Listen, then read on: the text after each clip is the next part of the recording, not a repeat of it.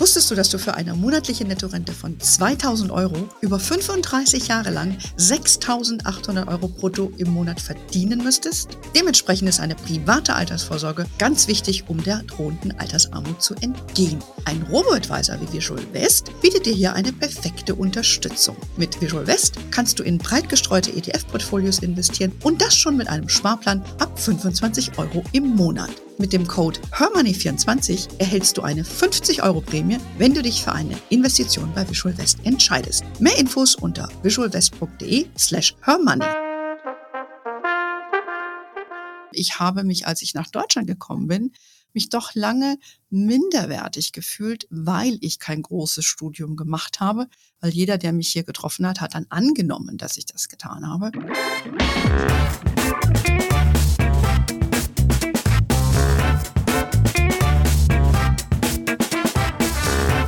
Ich begrüße euch super herzlich zum Her Money Talk, dem Geld- und Karriere-Podcast für Frauen.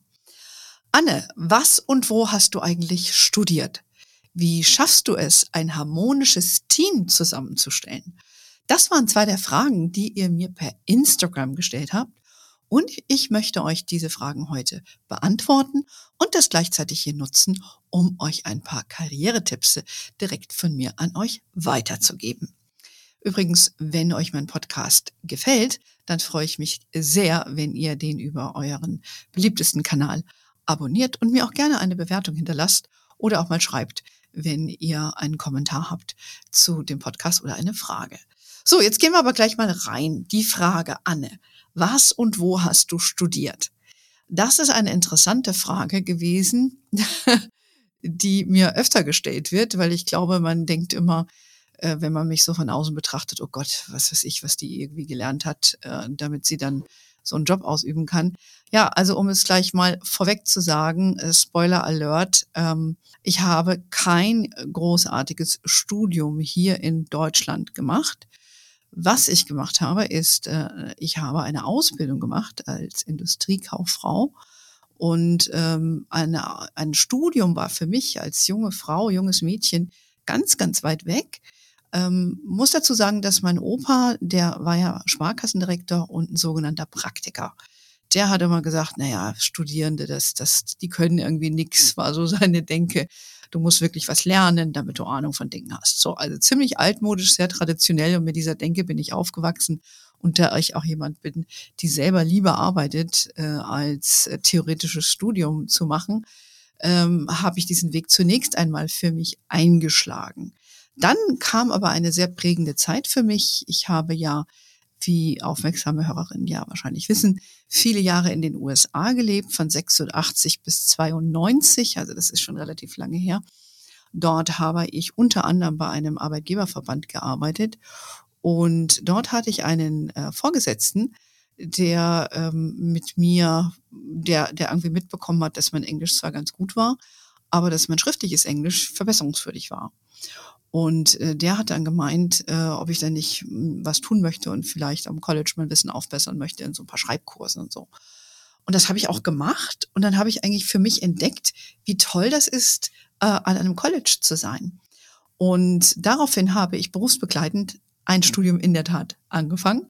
Und zwar bei einem, bei dem Quincy College äh, in Bundesstaat Massachusetts. Das ist ein Vorort von Boston, wo ich viele Jahre eben gelebt habe und habe dort im, im abends, zwei, drei Abende die Woche, dann ein komplettes äh, Studium dort gemacht. Ähm, das nennt sich ein Associate's Degree, das ich erworben habe. Das ist so etwas wie eine Vorstufe zu einem Bachelor.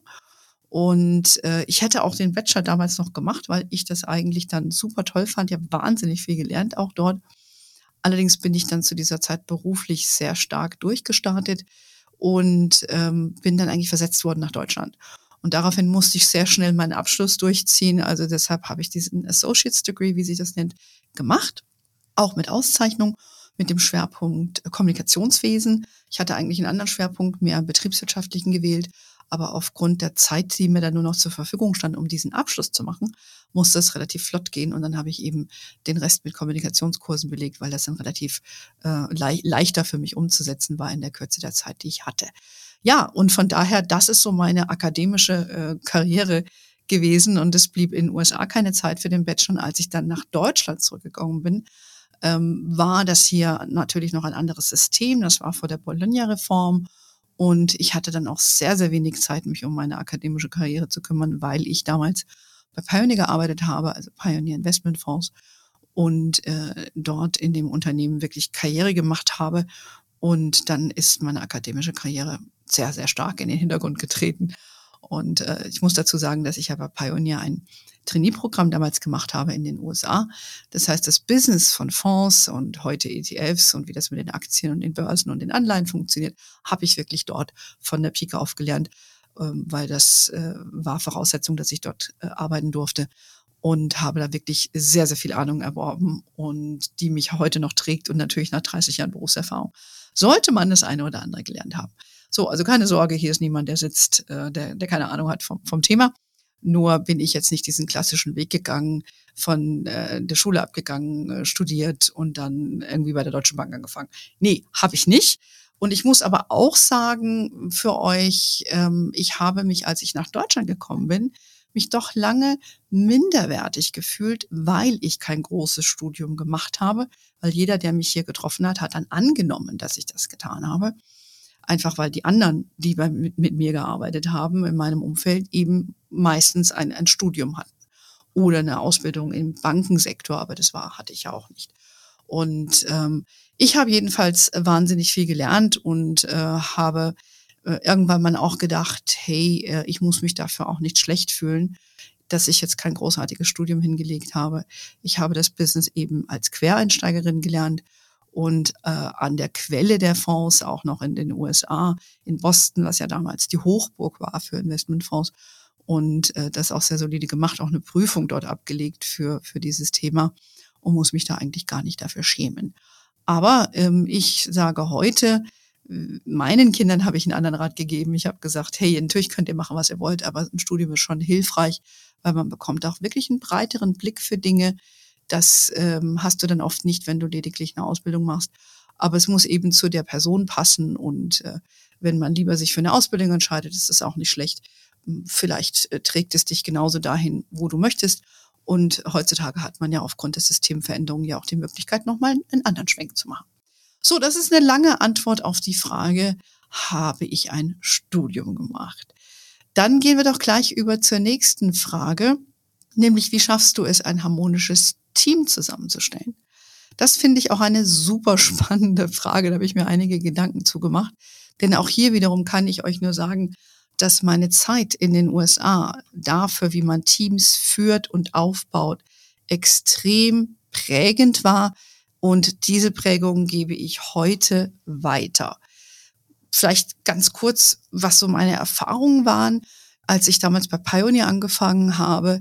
Äh, wie gesagt, ich war ja Quereinsteigerin. Man, ich habe dieses äh, Trainee-Programm absolviert, hatte mit ganz vielen Abteilungen zu tun. Alles Mögliche hat man da reinschnuppern können. Das war wahnsinnig äh, interessant für mich. Trägt mich übrigens noch bis heute das Wissen, was ich damals erworben habe. Und äh, was eben mir damals gleich aufgefallen ist bei Pioneer Investments, das war ja ein recht, ja, eine relativ große Fondsgesellschaft in, in, in den USA, eine der ältesten, 1928 gegründet. Heute heißen die ja Amundi gibt es ja nach wie vor, ist einer der, der größte Vermögensverwalter hier in Europa. Und was mir dort gleich aufgefallen ist, ist, dass äh, man einen sehr respektvoller und sehr wertschätzenden Umgang mit allen Angestellten gepflegt hat. Das heißt, es ging nicht nur darum, wer war Chef oder Chefin, dort gab es auch einige Chefinnen, muss ich dazu sagen, sondern eben, ob du jetzt an der Rezeption gesessen hast ob du äh, für die Bewertung zuständig warst oder ob du eben die Chefsekretärin warst oder du warst eine Analystin und eine Fondsmanagerin. Ähm, alle wurden gleich freundlich und wertschätzend behandelt. Und das ist mir damals sehr wohlwollend schon aufgefallen und habe mich dann automatisch eben auch wohlgefühlt und nicht ausgegrenzt, weil ich eine Anfängerin war oder eine Deutsche mit einem Akzent. Das war überhaupt gar nicht der Fall. Und mir ist auch aufgefallen, dass eben man Wert legte auf Talent und auf die Motivation der Person und dass das viel wichtiger war als der perfekte Lebenslauf. Und man hat eher den Menschen, Männern wie Frauen, die Chance gegeben, wenn man gesehen hat, die haben Talent und die sind motiviert zu arbeiten. Dann hat man eine Chance bekommen und äh, wenn man sie erfüllt hat, dann lief es gut. Ja? Und das war meine allererste Arbeitserfahrung äh, dort, die ähm, mich sehr geprägt hat. Und es ging ähnlich weiter bei Morningstar, wo ich ja insgesamt 15 Jahre gearbeitet habe. Bei Pioneer war ich ja elf, äh, drei oder vier, glaube ich, davon in den USA, den Rest dann hier in Deutschland, Frankfurt und später in München. Und äh, bei Morningstar war das ähnlich. Ja, eine, eine sehr äh, wertschätzende, respektvolle Art, miteinander umzugehen Dort hatte ich aber noch mit ganz vielen weltweiten Kollegen zu tun. Wir waren weltweit auch in Teams aufgeteilt mit Menschen aller Geschlechter, aller sexueller Orientierung, Glaubensrichtung. Also es hat überhaupt keine Rolle gespielt, auch alle möglichen Akzente, ja. Und was immer wichtig war, alle wurden gehört. Keine Idee war eine doofe Idee. Ja, man, man hat ähnlich wie bei Pioneer eben die Menschen wertschätzend behandelt, man wurde angehört. Das heißt nicht, dass jede Idee gut war und umgesetzt wurde, aber äh, man hatte zumindest das Gefühl, man konnte dazu beitragen. Und das, diese, diese Teilhabe fand ich auch immer sehr wichtig. Man hat sich dann sehr viel mehr motiviert gefühlt, in dem Unternehmen zu arbeiten und, und engagiert und Teil des großen Ganzen zu sein. Und damit habt ihr eigentlich auch schon die erste Antwort, was es braucht, um ein Team erfolgreich zu führen und harmonisch zu führen. Man möchte Bestandteil sein und man möchte respektvoll und wertschätzend behandelt werden. Um, Leistungswille ist natürlich entscheidend. Das war bei Morningstar ganz, ganz wichtig, weil, müsst ihr euch vorstellen, ich bin damals eingestellt worden als Geschäftsführerin. Ich war die erste Angestellte für Morningstar in Deutschland, ähm, habe Budget zur Verfügung gestellt bekommen, musste Leute einstellen, Daten ran schaffen, Kunden akquirieren und, und, und. Das, das war eine sehr umfangreiche Aufgabe, die wahnsinnig viel Spaß gemacht hat. Aber da gab es auch einen sehr, sehr großen Druck. Man darf dieses, dieses wertschätzende Umfeld und auch wie ich arbeite, sprich welche Zeit, ja, ob ich nur morgens um acht am Schreibtisch sitze oder abends um acht im Büro oder in meinem Homeoffice, war damals schon nicht entscheidend, sondern das Ergebnis war entscheidend. Und es gab sehr harte Budgetvorgaben, die es zu erfüllen gab. Und äh, man hat mir zwar nicht gesagt, wie ich das machen muss, sondern es hieß einfach, hey Anne, you know what you have to do, yeah, you, you know, you know what you, you know your market, just do what you have to do. Das waren meine Vorgaben und die Zahlen. Ja, und dann musste man einfach machen.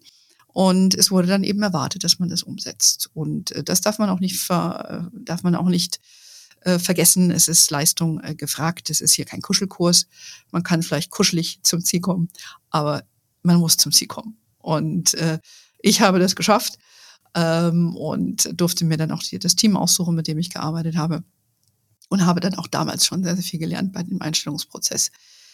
Ähm, vielleicht auch noch eine wichtige Erkenntnis, die ich bei Morningstar gewonnen habe, war, dass Karrieren nicht linear verlaufen müssen. Hier bei uns in Deutschland gab es ja bis vor nicht allzu langer Zeit immer noch diese Vorstellung, Karriere ist, wenn man, keine Ahnung, irgendein Top-Manager ist, man hat viele Leute, die für einen arbeiten. Und äh, das hat man so definiert als Karriere. Und da muss das immer höher weitergehen. Und wir wissen ja, dass das heute eben in den großen Unternehmen oftmals nicht mehr so der Fall ist, weil eben Strukturen flacher werden, die Hierarchien werden flacher, die Teams werden größer. Und äh, dann kann es durchaus mal sein, dass man eben eine, eine Funktion hat, die nicht mit einer Verantwortung für viele Menschen oder überhaupt für Menschen verantwortlich ist, sondern dass man eine Karriere hat, die sich eher auf eine Fachkarriere konzentriert. Und ich habe dann auch bei Morningstar beobachtet, dass zum Beispiel Menschen, die vielleicht eine Führungsverantwortung hatten, dann vielleicht später mal wieder eine andere Rolle eingenommen haben und eher sich auf eine fachliche Rolle konzentriert haben. Und das wurde dort überhaupt nicht negativ gesehen oder als Machtverlust gewertet, sondern es kann ja verschiedene Gründe haben, warum jemand einfach mal eine andere Rolle einnehmen möchte. Das kann persönliche Gründe haben ähm, ja, weil man eben einfach mal in seinem Privatleben Dinge hat, die man regeln muss, wo es einfach besser ist, wenn man sich auf ein paar fachliche Themen konzentriert und nicht auf das Management von Teams, was ja nicht immer so ganz einfach auch ist und auch zeitintensiv ist, eine andere äh, Art von Herangehensweise erfordert. Und das fand ich eine wichtige Erkenntnis. Und das würde ich euch auch weitergeben, äh, wenn man mal einen anderen Weg einschlägt und vielleicht vermeintlich eine, einen Schritt zurücktritt, äh, ist das vielleicht nur ein Schritt, um dann später wieder Anlauf zu nehmen für was anderes. Und äh, so würde ich mir das auch wünschen, dass viele von euch das mehr betrachten, außer sich einfach nur äh, zu definieren, Karriere ist, ich bin Chefin und ich habe ganz viele Leute unter mir und, und diese, diese Statussymbole. Ich glaube, diese Zeiten sind vorbei. Und äh, you set yourself up, set yourself up for failure wenn du eben nur in solchen Dimensionen denkst. Und ich glaube, für uns Frauen insbesondere ist es ein großer Luxus zu wissen, dass wir ähm, Karrieren haben dürfen, die in Wellen verlaufen und dass wir dafür auch nicht abgestraft werden. Und übrigens äh, ist das auch gar nicht schlecht für Männer, weil auch nicht nur Männer die Ideen haben müssen, dass es immer nur in eine Richtung geht. Ähm, könnt ihr gerne euren Männern in eurem Leben äh, weitergeben. Vielleicht auch noch wichtig ist, äh, was mir bei Morningstar auch immer aufgefallen ist, äh, ist es eigentlich immer klar gewesen, was die Hierarchie ist. Es muss sich keiner hinstellen und sagen, hey, ich, ich Boss, ja, ich Chefin, ja. Ähm, das ist überhaupt nicht nötig. Ja, der Führungsanspruch ergibt sich auch hier in Deutschland nicht daraus, weil du jemanden siehst, ja, sondern oder weil man arrogant ist und herabblickt auf andere und so. Das, das funktioniert nicht. Also bei Morningstar, um euch ein Beispiel zu geben, war es zum Beispiel so, dass der Gründer des Hauses, ja, äh, Joe Mansueto, heute inzwischen einer der reichsten aller Amerikaner mit vielen Milliarden Vermögen, der hat schon immer in der Mitte des Büros gesessen. Es gab ein Großraumbüro und da saß Joe. Und der hatte kein extra Riesenbüro, gar nichts. Nichts mit hier Fensterbüro und äh, Sekretärin, die davor besaß und alles bewacht hat. Das war nie so. Und trotzdem ist ja nicht jeder einfach zum Joe gerannt und hat den mit irgendwas äh, belabert. Ja? Also es war ziemlich klar, wer hier die Autorität ist. Aber er hat eben einen Führungsstil vorgelebt, dem ihn in der Tat äh, er zugänglich war. Man konnte mit ihm sprechen, ja, in der respektvollen Art und Weise, aber er war zugänglich, er war unterwegs, er saß neben allen anderen im Büro und trotzdem war klar, wer der Chef war, ja. Und das würde ich mir oftmals auch in Deutschland wünschen, dass manche eben da ein bisschen sich zurücknehmen, nur weil du ein Büro hast. Mit äh, Ausblick heißt es noch, noch lange gar nichts, dass du Chef bist. Hast vielleicht einen Chef oder Chefin hast, irgendwie bist irgendwann hingekommen. Aber deine Führungskraft zu sein, ist einfach so viel mehr, als mit diesen äußeren Indizien versehen zu sein. So, und von daher, für mich war diese Prägung sehr hilfreich, was ich dort gelernt habe. Ähm, also dieser, dieser Umgangston, natürlich, wie man, da, wie man, wie man Menschen wertschätzt, aber auch dieser Leistungsgedanke, dass man da Leute hat, die wirklich fürs Team routen und für die Sache brennen und eben auch wie Karrieren aussehen kann. Und so handhabe ich das heute bei Hermanni. Ja, und zwar ganz konkret machen wir das so.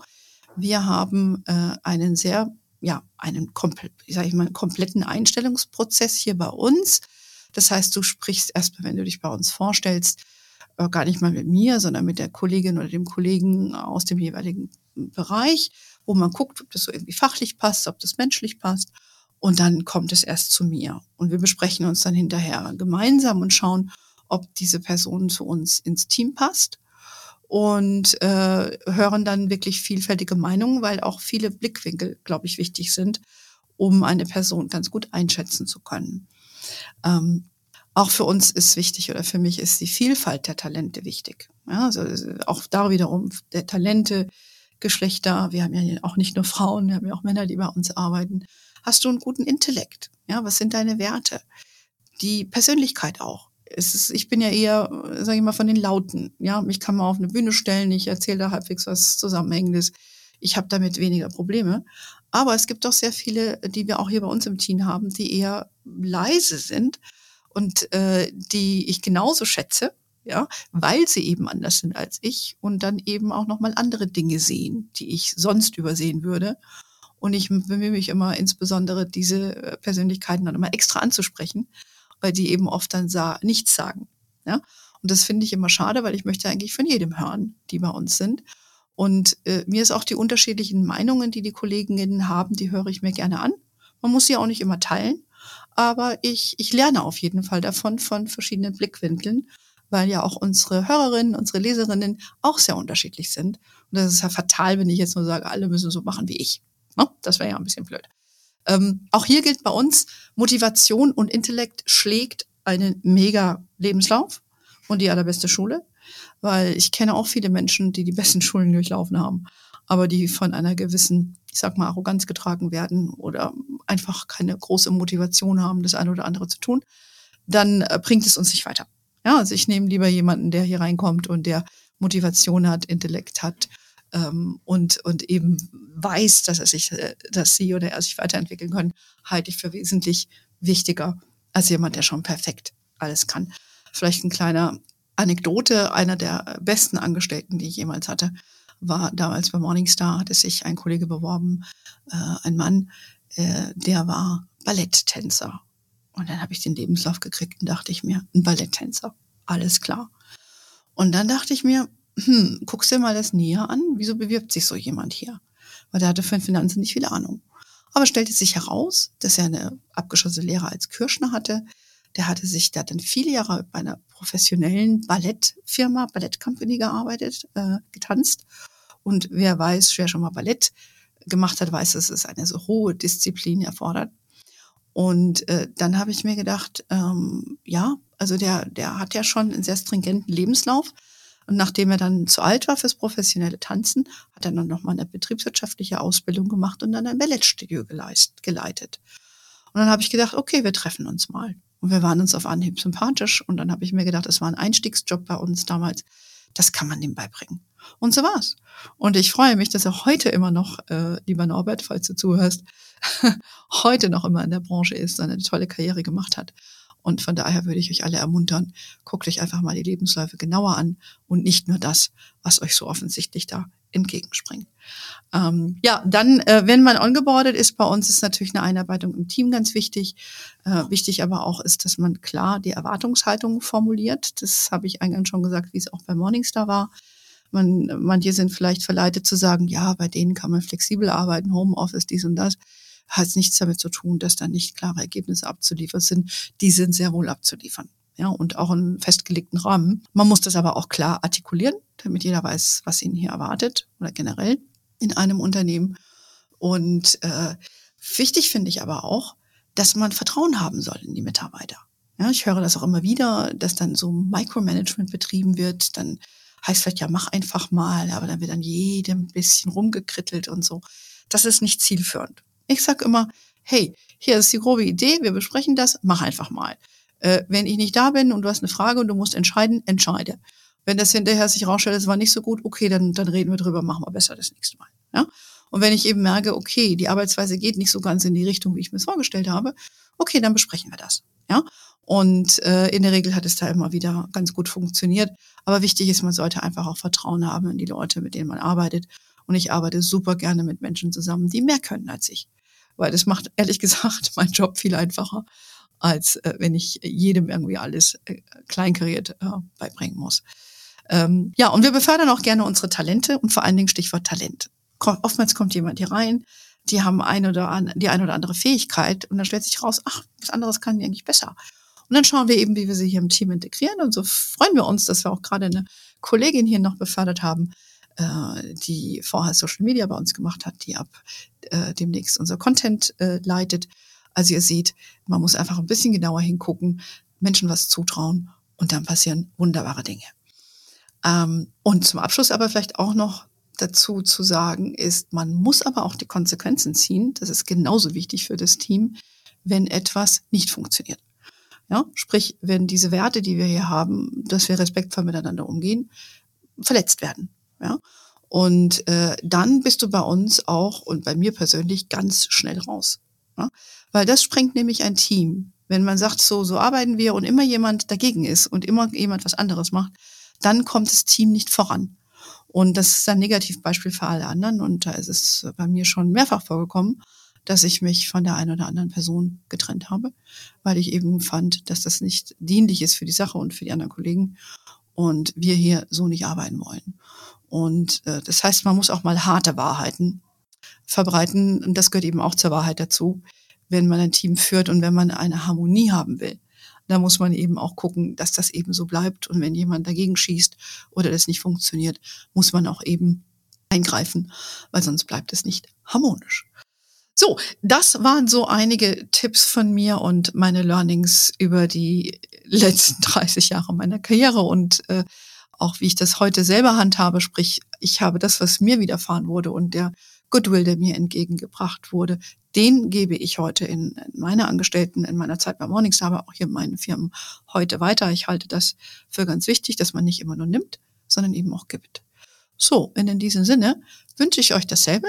Wenn ihr eigene Erfahrungen habt oder Fragen noch dazu habt, immer sehr gerne schreibt uns an kontakt@hermanni.de stehe ich gerne zur Verfügung und äh, beantworte eure Fragen per E-Mail oder gerne auch mal wieder im Podcast. Also ich freue mich von euch zu hören. Ansonsten wisst ihr ja, es gibt unseren tollen Newsletter, der jeden Donnerstag rauskommt. Wir sind natürlich bei Facebook, LinkedIn, Instagram und TikTok. Uh, we are wherever you are. In diesem Sinne, have a wonderful day. Until next time und ciao.